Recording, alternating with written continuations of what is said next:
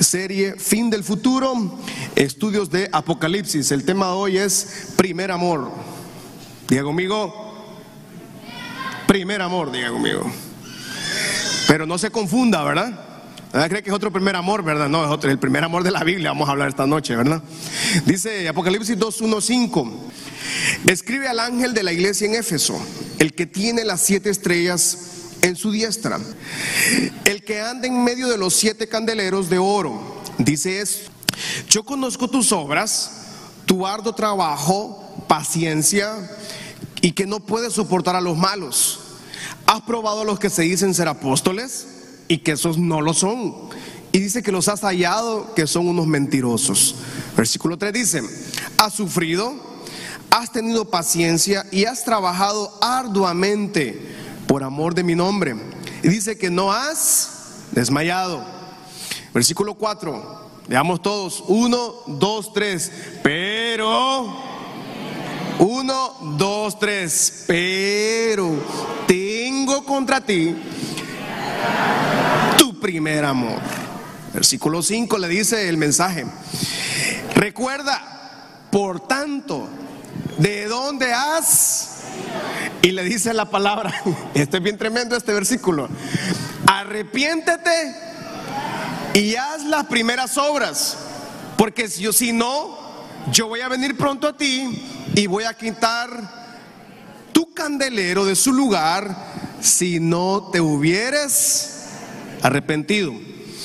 El, martes pasado, que empezamos a estudiar este, esta, las siete iglesias que se habla en Apocalipsis, y, estoy tratando, hermanos, de, dar un estudio que sea eh, en vocabulario accesible a todas las generaciones, porque aquí tenemos de todas las edades y gente que me ve por, también por redes sociales, pues por todas las edades. Entonces Apocalipsis es un poco complejo, estoy tratando de aplicarlo para todos. Pero miren, el martes pasado hablamos que quien fundó esta iglesia fue el apóstol,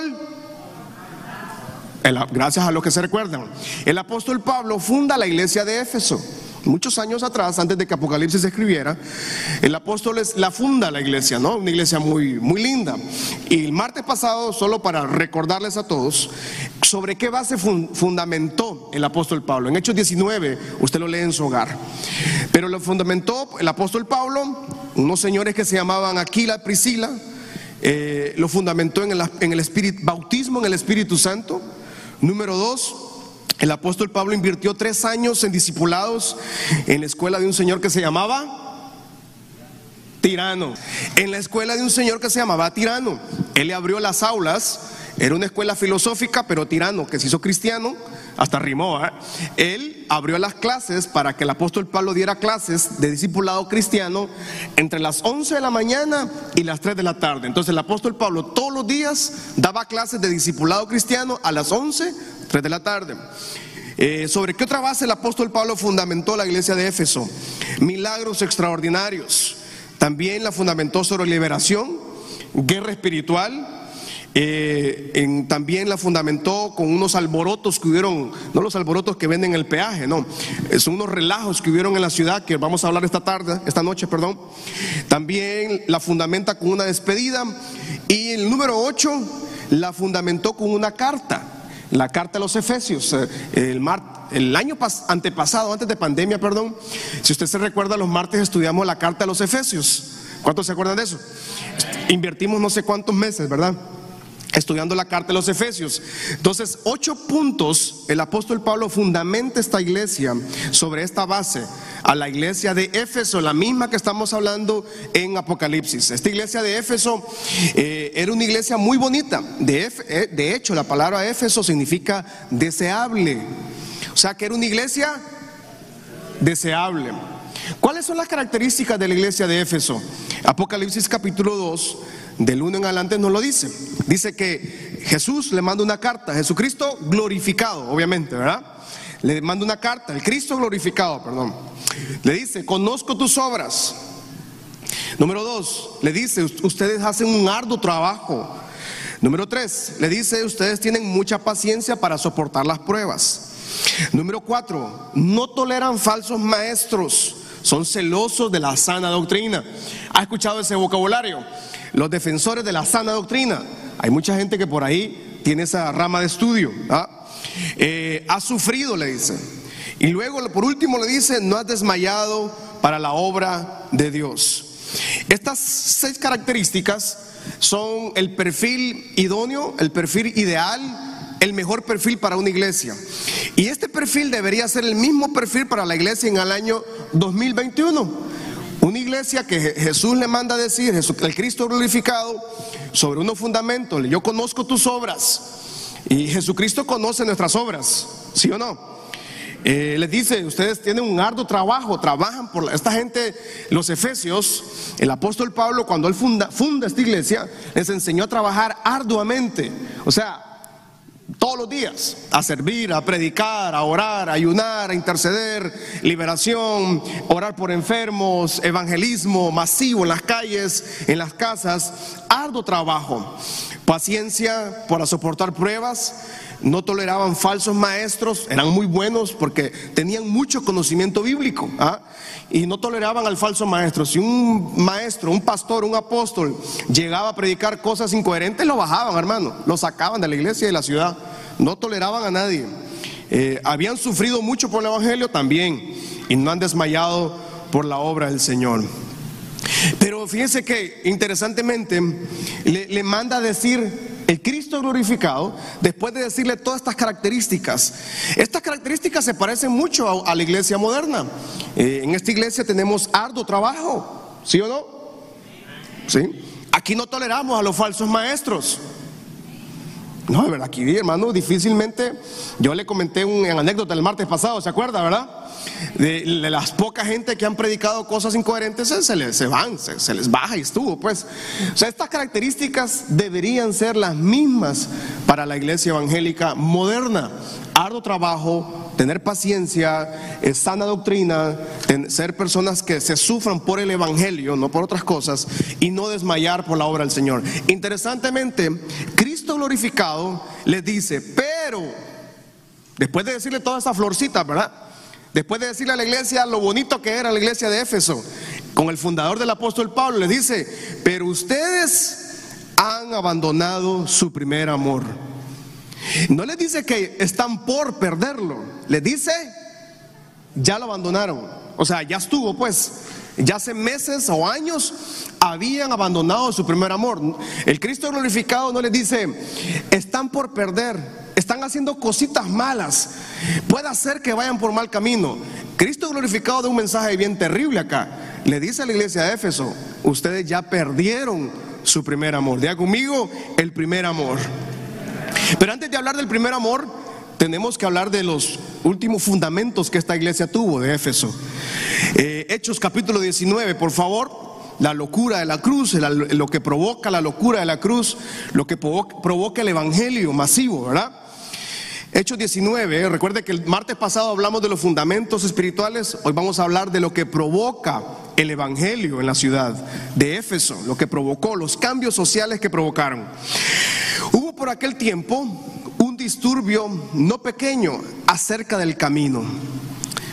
Versículo 24, porque un platero que se llamaba Demetrio hacía plata, dice, de, plata templo de, de la diosa Diana y dice que daba no poca ganancia a los artífices. O sea que este hombre era un joyero y hacía templos en pequeño de la diosa Diana y los vendía en la ciudad y eso le provocaba mucho dinero a este señor Demetrio. A los cuales dice que reunió con los obreros del mismo oficio y le dijo, varones, ¿saben que este oficio, de este oficio obtenemos nuestra riqueza? Pero, pero ven y oyen que este Pablo, no solamente en Éfeso, sino que en toda Asia, ha apartado a mucha gente con persuasión, diciendo que no son dioses los que se hacen con las manos. 27.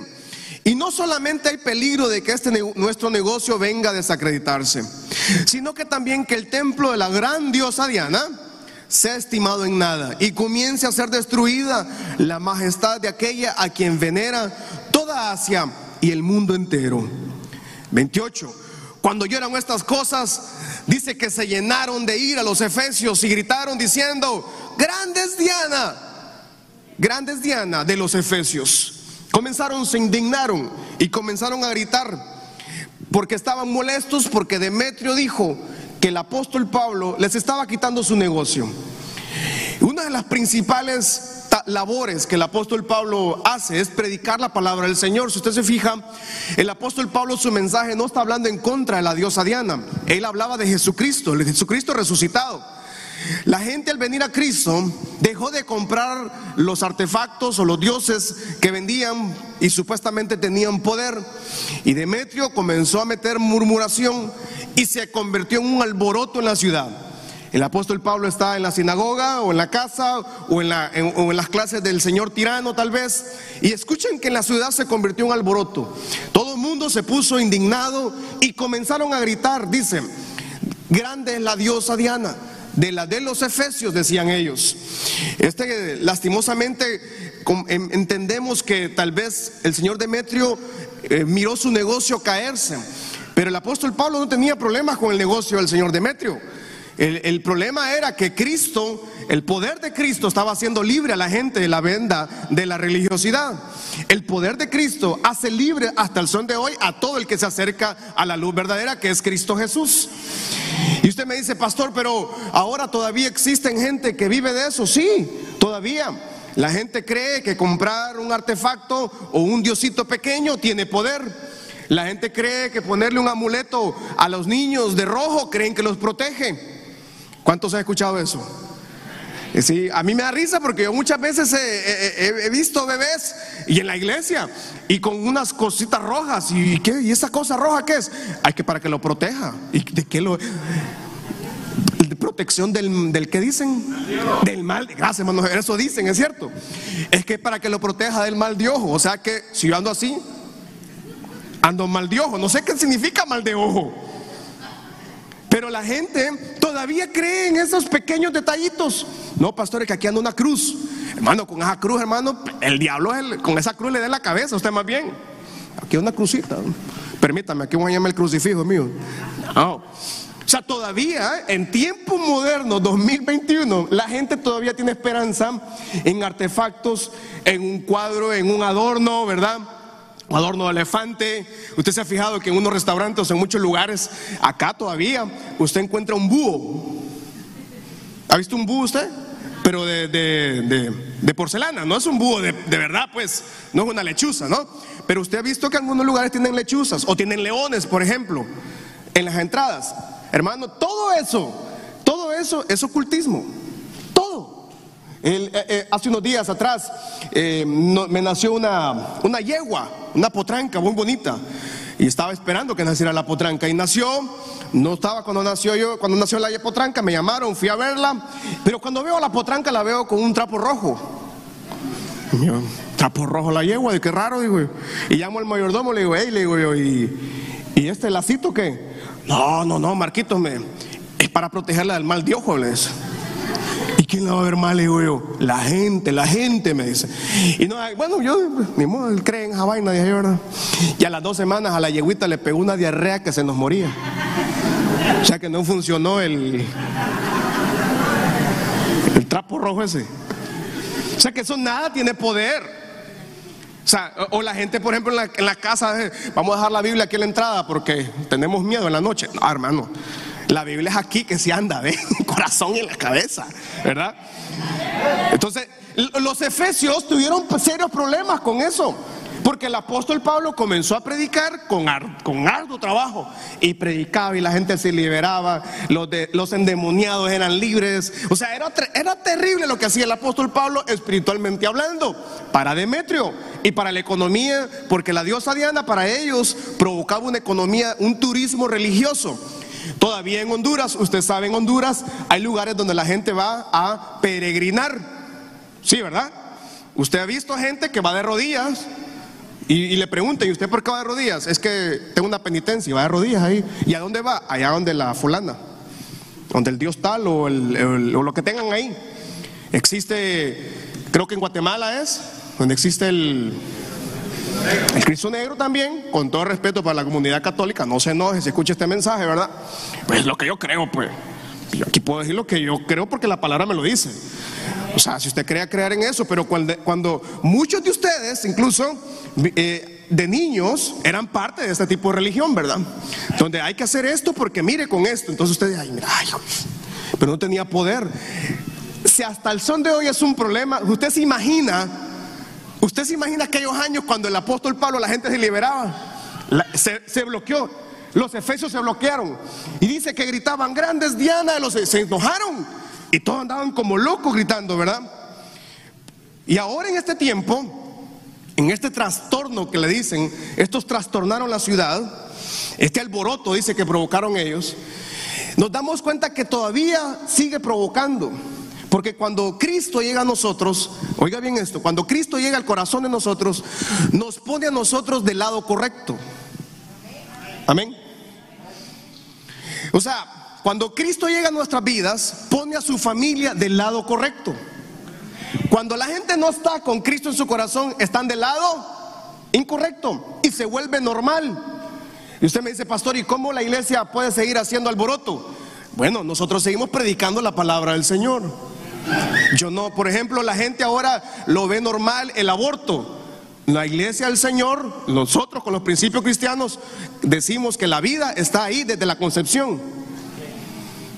Ah, ¿No me di a entender con eso? Y eso provoca enojo en las comunidades, pro aborto. Yo voy a seguir creyendo en la vida. El bebé no tiene la culpa. Una, una, criatura dentro de una madre no tiene la culpa. Él tiene el derecho a la vida también. Pero bueno, ese es otro tema. ¿no? Mire que se alborotaron ya algunos. Yo creo que ahí se van a algunos en redes sociales. O sea, ah, eso es malo. No, entonces, no, pastor, es que mire, entonces salió una artista, no sé si es cantante, que dijo que ella, ella ahora eh, ¿cómo es que dijo ella? Binaria. O sea, su sexualidad, eso es, ¿verdad? Ya no le llamen mujer o hombre, ella es binario. Y binario significa que no es él, no es ella. Pero sí es ella, pero a veces no, pero en medio. Y si alguien le dice ella, es incorrecto. No le pueden poner el pronombre ella. Entonces, hermano, pero la gente le aplaude. Diga usted que es evangélico. Una pedrada la van a mandar mañana. Porque el evangelio siempre provoca alboroto. Porque Cristo Jesús cambia la vida, nos pone del lado correcto. Y es necesario que esta nación siga escuchando que Cristo es vida, Cristo es esperanza y Cristo es abundancia y Cristo es vida eterna. Alguien dice gloria a Dios esta noche, vamos pone a nuestra familia del lado correcto otra vez. Y luego en, el versículo 34, por favor. Pero cuando lo conocieron que era judío, todos gritaron casi por dos horas. Dice, dice que los efesios se pusieron a gritar por dos horas. ¿Qué decían? Grandes Diana los efesios. Comenzar, imagina hermano, y usted se molesta por, por 20 minutos de cantar acá. Y estos tipos estaban dos horas cantando a un grande Diana los Efesios. Y aquí los músicos, aquí, vamos hermano, aleluya.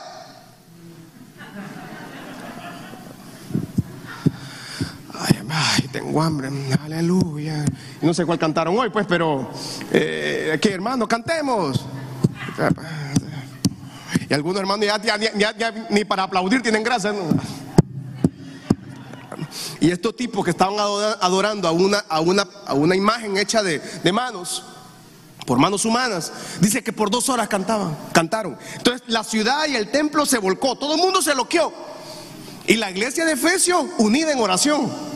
Y miren, Luego versículo 35 dice, entonces el escribano, cuando, cuando había apaciguado a la multitud, dijo, varones efesios, ¿quién es el hombre que no sabe que la ciudad de los efesios es guardiana del templo de la gran diosa Diana y de la imagen en venida de Júpiter? Híjole. Puesto que esto no puede contradecirse, es necesario que ustedes se tranquilicen y que nada hagan precipitadamente. Hechos, Hechos capítulo 20, versículo 16 dice, 20. Vamos adelante ahí en la palabra. Porque Pablo se había propuesto pasar de largo por Éfeso para no detenerse en Asia, pues se apresuraba por estar el día de Pentecostés si le fuese posible. Versículo 17, enviando pues desde Mileto a Éfeso, llamó a los ancianos de la iglesia de Éfeso, los mandó a llamar a todos en su despedida. Cuando vinieron a él le dijo, ustedes saben cómo yo me he comportado entre ustedes todo el tiempo desde el primer día que prediqué en Asia, que entré en Asia, sirviendo al Señor con toda humildad, con muchas lágrimas, con pruebas que me han venido por las acechanzas de los judíos mismos. Y como nada que fuese útil, he rehuido de anunciarles y enseñarles públicamente y por todas las casas. O sea, el apóstol Pablo andaba predicando casa por casa, hermano. O sea, eh, bárbaro, testificando a judíos, gentiles, acerca del arrepentimiento para con Dios. ¿A quiénes les predicaba arrepentimiento? A los no cristianos, a los no convertidos. Pero mire qué terrible, hermano, que Cristo glorificado a la iglesia de Éfeso en Apocalipsis le dice, arrepiéntanse, le dice. O sea que a los cristianos le está diciendo, ya, no, no le dice a los no cristianos, le dice a los cristianos, a los miembros de la iglesia de Éfeso, de Éfeso le dice, arrepiéntanse. Versículo 22 dice, ahora aquí, ligado yo en espíritu, voy a Jerusalén sin saber lo que allá me ha de acontecer. Salvo que el Espíritu Santo por todas las ciudades me da testimonio diciendo que le esperaban prisiones y tribulaciones. Y bueno, dice, pero ninguna cosa hago caso, ni estimo preciosa mi vida para mí mismo, con tal que acabe mi carrera con gozo y el ministerio que recibí del Señor Jesús para dar testimonio del Evangelio de la gracia de Dios. O sea que el apóstol Pablo dice, señores, mi carrera es esta. Para esto nací, para esto vivo, para servir al Señor. A él no le importaba ya la muerte, en otras palabras, ¿no? Versículo 25. Y ahora aquí que yo sé que ninguno de ustedes, mire la despedida con los ancianos, y, quiero, antes de pasar nuevamente al, primer amor, ¿Por qué es importante esto? Porque esta es la última vez que el apóstol Pablo ve a los ancianos de la iglesia de Éfeso. No los vuelve a ver. Aquí les dice a ellos, eh, nunca ustedes verán más mi rostro. O sea, espiritualmente, en el espíritu el apóstol Pablo sabía que esa era su última reunión con la iglesia que él amaba. La iglesia de Éfeso. Él amó esta iglesia. Fue tanto que él amó que le mandó una carta. La carta de los Efesios. Y luego, muchos años después, mandó a Timoteo como pastor de la iglesia. Y ahí terminó el apóstol Juan también. O sea, esta iglesia era una iglesia hermosa, una iglesia pujante. Y le dice, ¿saben qué, señores? No los voy a volver a ver. Y en todo Hechos capítulo 20, pues no tenemos el tiempo, Él les da un listado de cosas. Yo aquí he servido, he testificado, le dice, he sido constante en la predicación, yo cuidaba el rebaño. Y le dice, cuídense de los lobos rapaces, le dice, cuídense de los malos pastores, cuídense, cuídense de los malos líderes. O sea que el mismo consejo que recibimos hoy todos es el mismo consejo que el apóstol Pablo de hace muchos años. En la iglesia iban a haber lobos rapaces. ¿Qué son los lobos rapaces? Es la gente que llega a la iglesia y quiere distorsionar la iglesia. Murmura, se enoja, se lleva a la gente. Ah, gracias a Dios aquí no hay, ¿verdad? Obviamente. No, amén, eh, algunos hermanos dijeron amén, pero así como nervioso, ¿no? Aquí no. No, y miren, de verdad, gracias a Dios que por los fundamentos que mis padres y el liderazgo tienen aquí en la iglesia de muchos años, de verdad esta iglesia no, no hemos sufrido esas divisiones, por ejemplo. Sí, alguna gente que se ha querido ir y que no, pastor, voy a abrir mi iglesia. Abre, hermanos, y yo tranquilo. Y, iglesias hijas de mi padre, que mi padre fundó, algunas se salieron de la cobertura. Y yo, hermano, en eso soy súper, súper tranquilo. Porque si alguien no quiere estar con uno, hermano, eh, dicen las abuelitas que, que, que a la fuerza, pues ni la comida es buena. Sea, si alguien no quiere estar con uno, deme la mano y nos vemos, hermano. Pero váyase en paz, porque al final solo tenemos dos lugares donde ir, el infierno y el cielo. Y si llegamos al cielo y estamos enojados, hermano, entonces mejor, si usted se va a ir, avíseme antes. No se vaya enojado conmigo. Sí, porque la gente se ve enojada. Hace un tiempo atrás un hermano, yo me voy de la iglesia porque usted aquí, usted allá. Yo, hermano, yo, no, yo ni, nunca había hablado con él. Enojadísimo conmigo. Solo porque yo no predicaba lo que él quería que se predicara en la iglesia. Y yo, hermano, ¿cómo, ¿cómo hago? Le digo yo. Es una iglesia tan grande, no puedo predicar lo que la gente quiera predicar. Yo predico lo que Dios me dice, le digo yo. Sí, pero usted tiene que predicar como predicaba su papá, que no sé qué. Al final le dije, hermano, ¿usted se va a ir o se va a quedar? Le digo, no, yo me voy, me dice. Ah, bueno, pero deme la mano por lo menos, le digo yo. No, hombre, porque estoy molesto con usted, porque usted no me responde nada. Hermano, ¿y qué quiere que le diga? Le digo yo. Vamos a ir al cielo, no nos vayamos enojados, le digo yo. ¿Qué tal si llegamos al cielo y llegamos allá? allá está el pastor Marquito.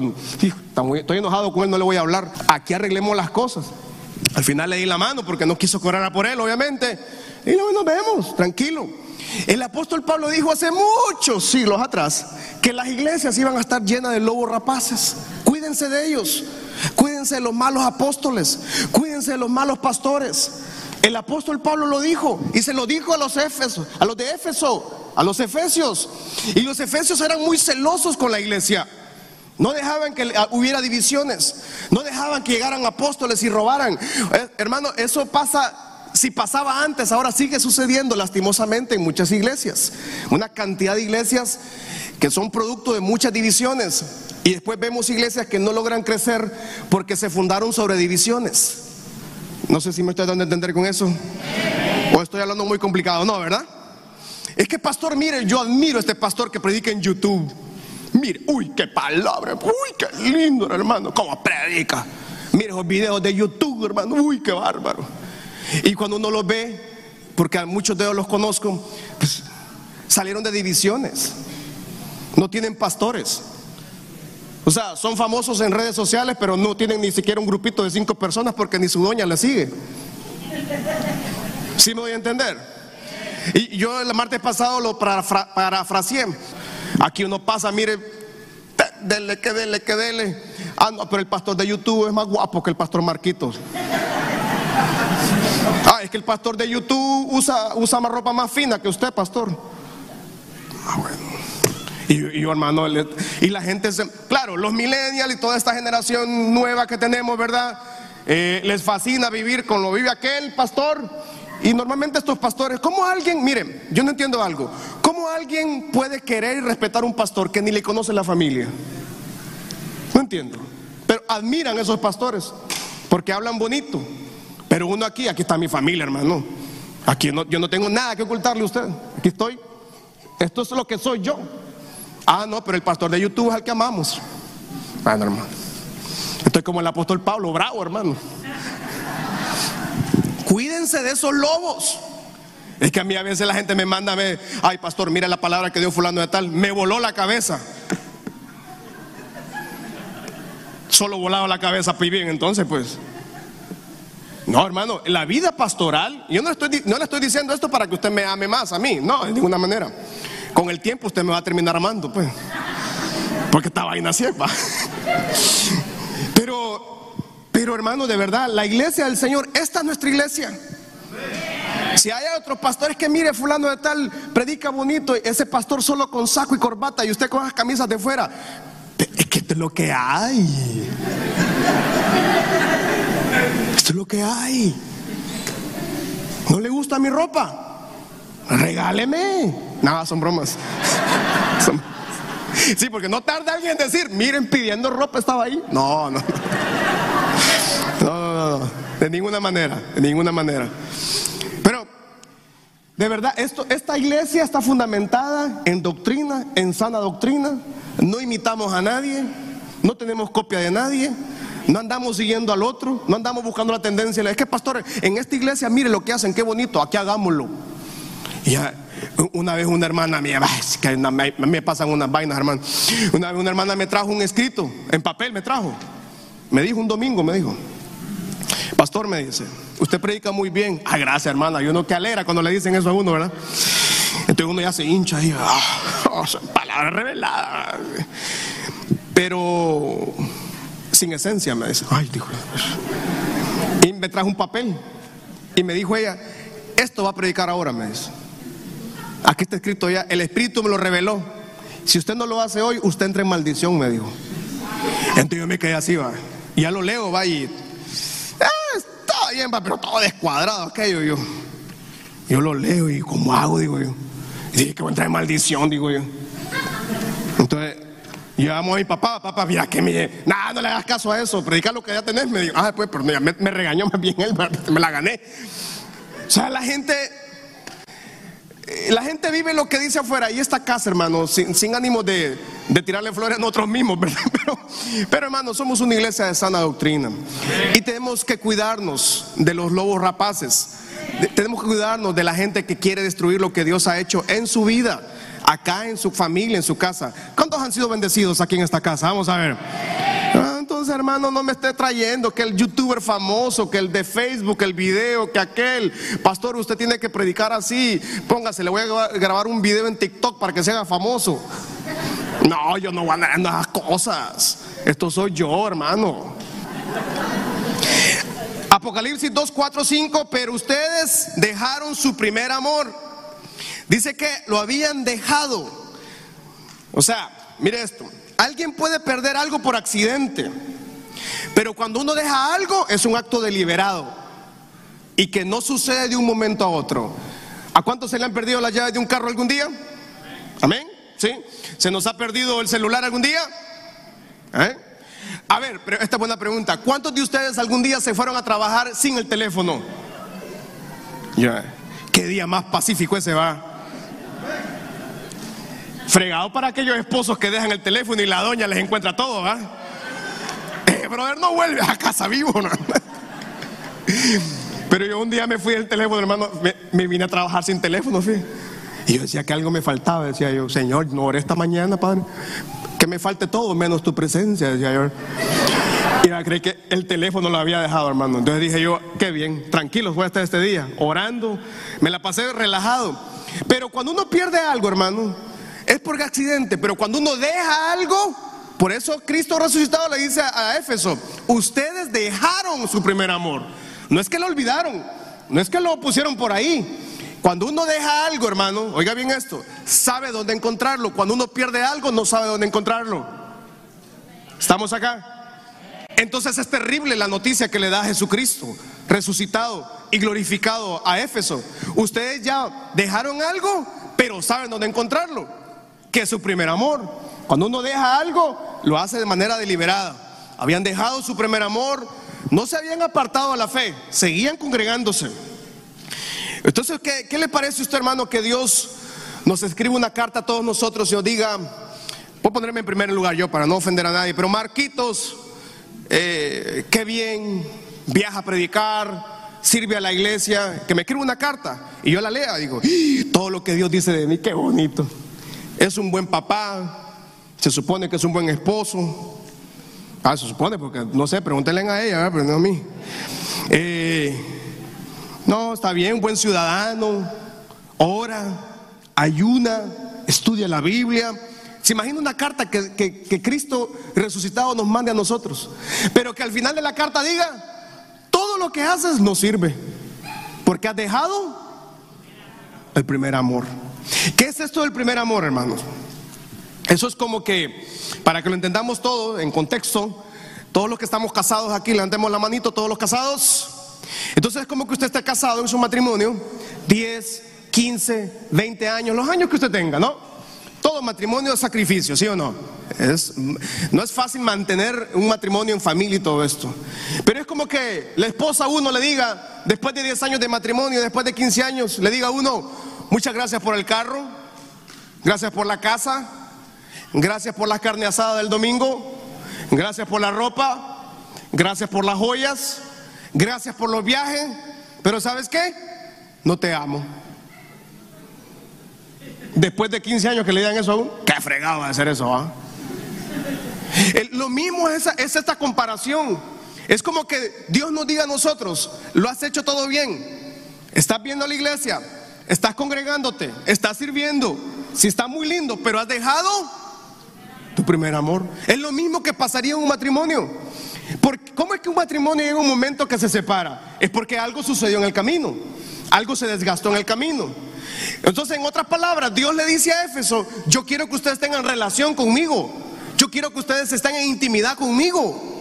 Yo, no me, Dios le dice a ellos, mediante Cristo glorificado, le dice, es muy lindo todo lo que hacen, hacen congresos, tienen iglesia, tienen banda musical, tienen cámaras, tienen transmisión en Facebook, en, YouTube, tienen todo. Tienen un pastor extremadamente guapo. Oh.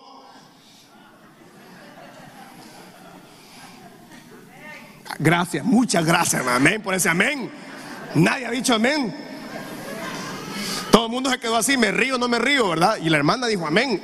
Esa es la, la actitud que yo estoy buscando en estos guerreros de estos años.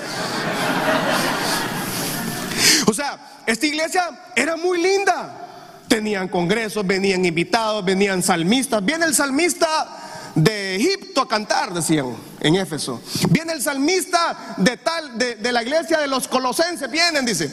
Viene el profeta de tal, de la iglesia de Sardis. Esta iglesia de Éfeso tenía un templo, la sana doctrina. Cuando, cuando el pastor predicaba ahí, Timoteo, me imagino que estaban anotando el mensaje. Mm, está incorrecto eso de Timo. Vamos a llamar a Timo. Timo, está malo ese mensaje, papadito. Compóngalo, arreglen, los que no lo sacamos. O sea, era una iglesia linda. Tenían parqueo, tenían hermanos que les daban gel en la entrada, porque si había pandemia, ¿verdad? Tenían una iglesia de niños, eran espectaculares. Pero Dios le dice a ellos, todo eso está muy lindo, pero es que al final yo no te llamé para eso, te llamé para mi gloria. Te llamé para tener relación contigo. Te llamé para tener una comunicación constante contigo. ¿Qué pide Dios de nosotros? Que, Dios, que Él sea nuestro número uno, nuestro número dos, nuestro número tres. O sea, Dios debe ser nosotros todo. De nada sirven otras palabras por eso Dios le, manda, ¿qué tan grave es el pecado de, la iglesia de Éfeso? Que Dios, le, Jesucristo les dice, arrepiéntanse. Juan el Bautista, Jesús, los apóstoles, el mensaje era, arrepiéntanse, vengan a Cristo, le decían. Arrepiéntanse los apóstoles en hechos en, las cartas paulinas. arrepiéntanse, encontramos esta constante. Ahora Cristo glorificado le dice a los cristianos de la iglesia que se sentaban en el culto, arrepiéntanse, o sea, a los evangélicos, ya no eran los mundanos, no eran los pecadores, le dice a los cristianos. O sea que en otras palabras, amada iglesia, muchos de nosotros seguramente necesitamos arrepentirnos. Y ojo, cuando digo arrepentirse, es porque la conducta del verdadero Hijo de Dios es de continuo arrepentimiento. No deliberado por el pecado, no. Es porque nosotros nunca vamos a encontrar la perfección en la, en la vida. Entonces nosotros como hijos del Señor constantemente estamos en arrepentimiento, ¿sí o no? Pero Cristo glorificado le dice a la iglesia en Éfeso, arrepiéntanse. Eran cristianos, eran muy buenos, se congregaban, hacían de todo. Pero le dice, por favor necesito que yo sea el centro de ustedes. Éfeso se quedó con la estructura, se quedó con los servicios, se quedó con los congresos. Y ¿sabe qué es triste para la iglesia evangélica en general? Porque yo he estado en mucha, no porque me invitan, sino porque yo ando metido a veces en otras iglesias.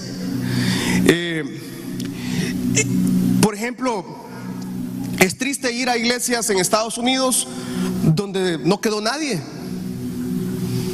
donde quedaron vacías. Hay unos templos hermosos que uno encuentra en Estados Unidos y sin gente, sin nadie. Más bien le ofrecen a uno, no, quiere predicar ahí. Y uno entra, uy, no, parece cementerio. Jamás. En Europa encontramos templos que son museos. Muy lindos templos, arquitectónicamente hablando, pero son museos. De hecho, son cementerios de los, de los, de los párrocos, de los padres que vivieron en esos lugares. Encontramos esta, esta tangente en el mundo entero. ¿Por qué sucede eso? Porque muchas veces eh, la iglesia de Éfeso pasó, la primera, segunda y tercera generación tal vez no lograron tener el fuego del Espíritu Santo en sus vidas. Y eso nos está pasando a nivel de iglesia latinoamericana. Ojo con esto nos está sucediendo. En Honduras estamos viviendo todavía un avivamiento, todavía, todavía. Pero si usted logra estudiar un poco el contexto histórico y de los próximos años o décadas que le vienen a Latinoamérica, usted se va a dar cuenta que el Evangelio, la segunda, tercera o cuarta generación de cristianos, le va a ser difícil mantener el fuego del Espíritu Santo. Y usted me dice, pastor, ¿y por qué está diciendo esas cosas tan feas? Es porque Mateo 24 dice que en, los últimos tiempos el amor de, por la maldad, el amor de muchos se enfriará. En los ¿Y estamos en cuáles ahorita, hermano?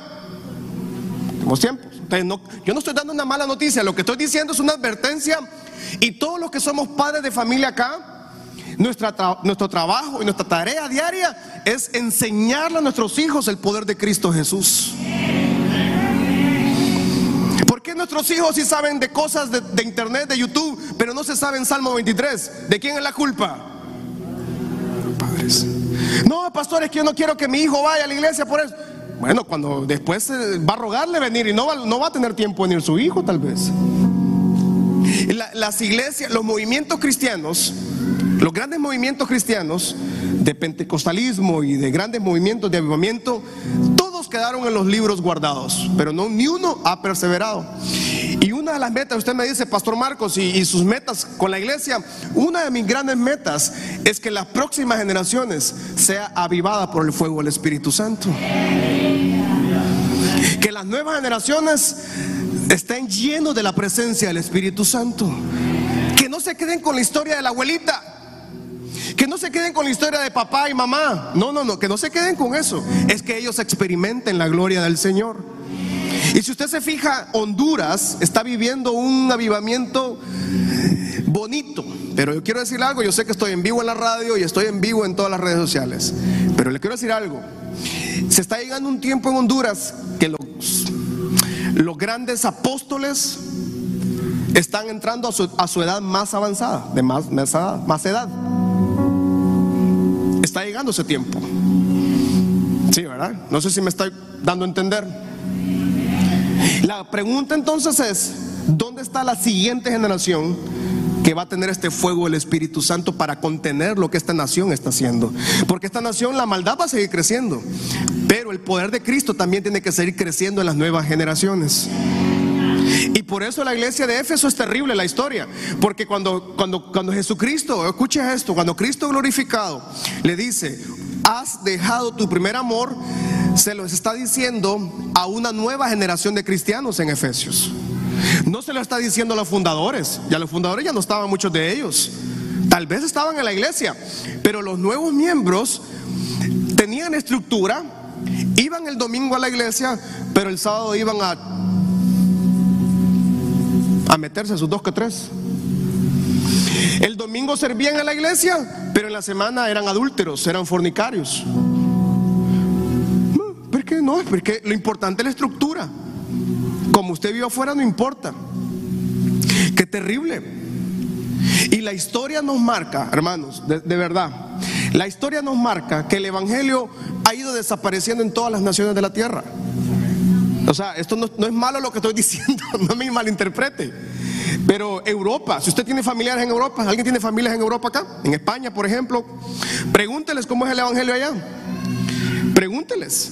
Qué difícil es el Evangelio en, España, en los Países Bajos, en Francia, en, Inglaterra, que fue la cuna del Evangelio con los grandes apóstoles, grandes profetas, grandes predicadores.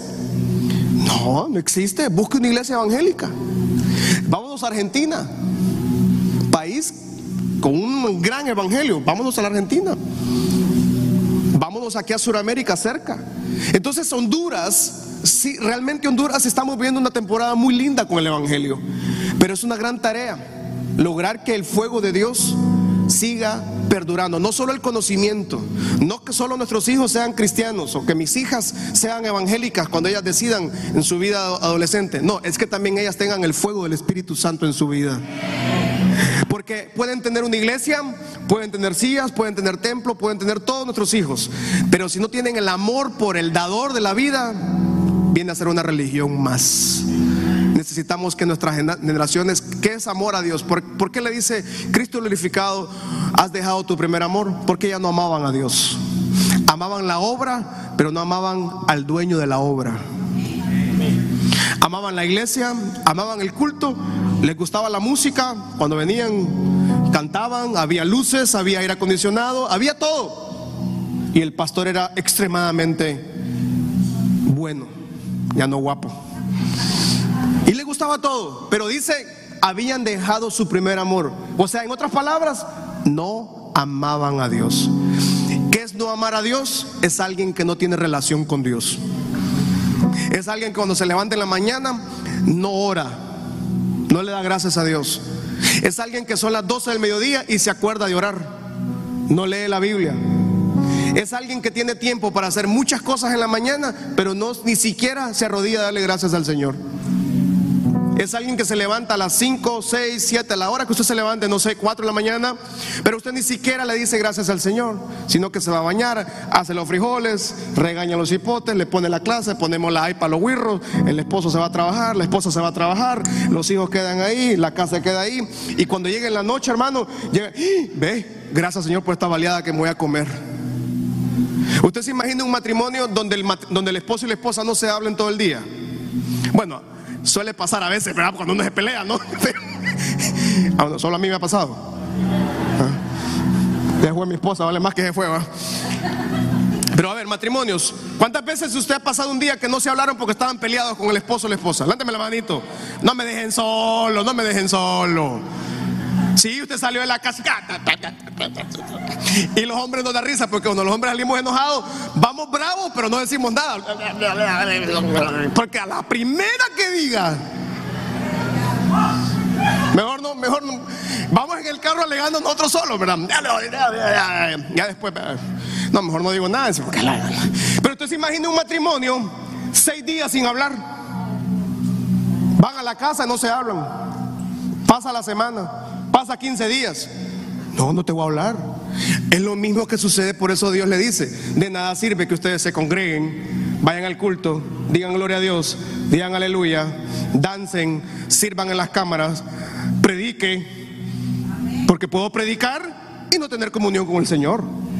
Servir en el parqueo, servir en grupos de casa, servir en la danza, pero no amar al Dios de la obra. Eso es lo que Dios le dice a Éfeso.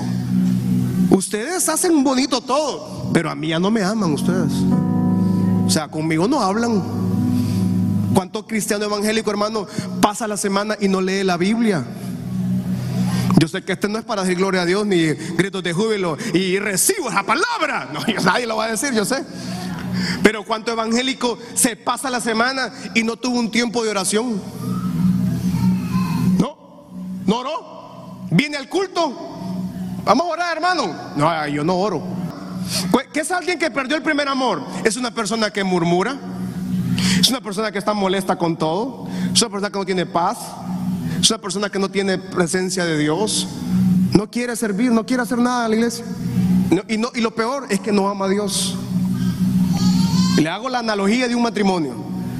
Es lo mismo que por eso, por eso Cristo glorificado le dice a, Éfeso, ustedes están muy linda la iglesia, el logo muy bonito, el perfil en internet de ustedes en Instagram muy bonito, en Facebook y todo, pero perdieron su primer amor.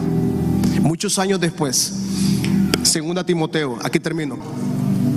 Mire lo que dice segunda Timoteo 1. Muchos años después, el apóstol Pablo le manda una carta a Timoteo y Timoteo estaba pastoreando la iglesia de Éfeso. Él era pastor joven, así como su servidor.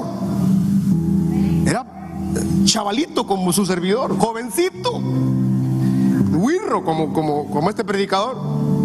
Y, y el apóstol Pablo, desde la cárcel, le manda una carta porque se da cuenta que tiene persecución y Timoteo quiere salirse, quiere, tiene miedo, quería salir corriendo.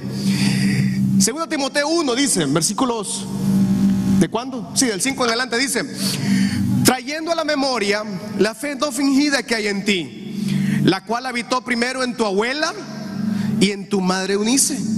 O sea que hablamos de generaciones, ¿verdad? La abuela se convirtió a Cristo, la mamá se convirtió a Cristo y ahora el hijo también se convierte a Cristo y este es pastor. Y mire el apóstol Pablo la analogía que hace. Le recuerda su historia, de dónde viene. La fe que tuvo tu abuela, la fe que tuvo tu mamá y ahora la fe que hay en ti también. Versículo 6 dice, por lo cual, casa mi chalón, levante su mano al cielo y diga conmigo, por lo cual te aconsejo que avives fuego del don de Dios que hay en ti por la imposición de mis manos.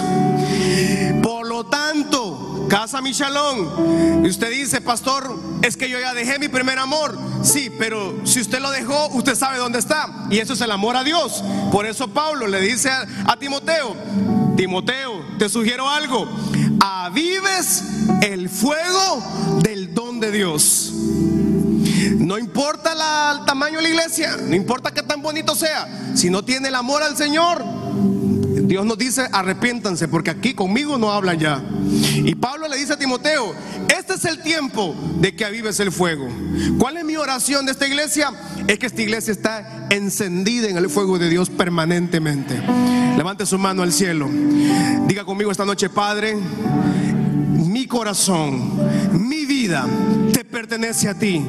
Te pido que avives el fuego de Dios mi vida. Vamos, diga, yo necesito el fuego de Dios en mi vida. Vamos, levante sus manos al cielo y diga esta noche, fuego del Espíritu Santo, llena mi vida. Fuego del Espíritu Santo, llena mi corazón. Fuego de Dios, habita en mi corazón. Fuego de Dios, recuérdame lo que hablaste muchos años atrás. Fuego de Dios, quema mi corazón. Fuego de Dios, llena mi vida. Desde la planta de mis pies hasta, la, hasta, los, hasta los cabellos, hasta mi cabeza. Fuego de Dios, renueva mi vida. Fuego de Dios, liberta mi vida. Fuego de Dios, haz liberación en mi vida. Fuego de Dios, provoca milagros en mi vida. Fuego de Dios, aviva el poder tuyo en mi vida. Aviva el poder. Padre, esta noche oro, intercedo que el fuego de tu Espíritu Santo esté siempre encendido en medio de esta casa. Vamos, clamando todos, ahí en sus casas, en sus hogares, en el vehículo. Diga, fuego de Dios, enciende mi vida. Fuego de Dios está siempre encendido. Un altar en mi casa, un altar en mi hogar. Y mi vida está encendida por el poder de Dios.